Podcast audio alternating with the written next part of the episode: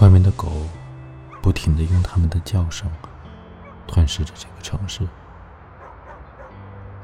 早晚会有一些好市民会从他们的百叶窗的缝隙中看出去，问自己外面在闹些什么，想要知道是怎样的残忍，才让人们放弃忠实的狗。一些金毛巡回犬。一些剪去尾巴的罗威纳犬，谁知道还有些什么？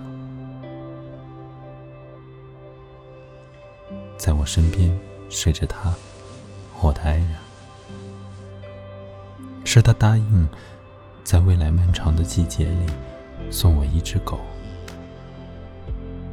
他说，当太阳奄奄一息，当天空坠入瀑布，当秋天的伤口。相隐于千万丈冰封的肉体，就是时候了。事实是，谁知道未来什么会落在我们身上？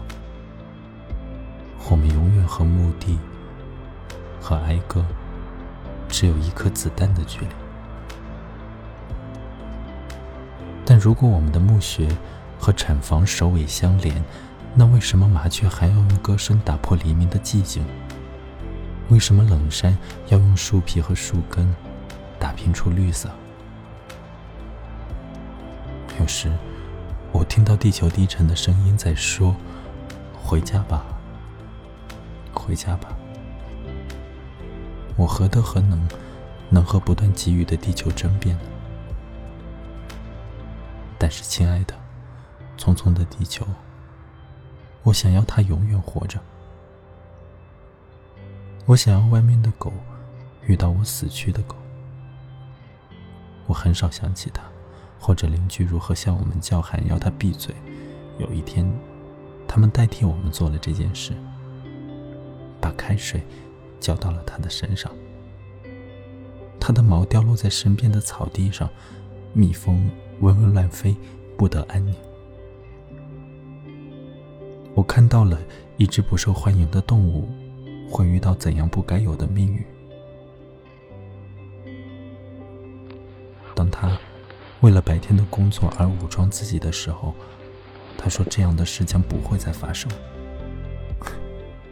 如风儿一样确定，这不是真的。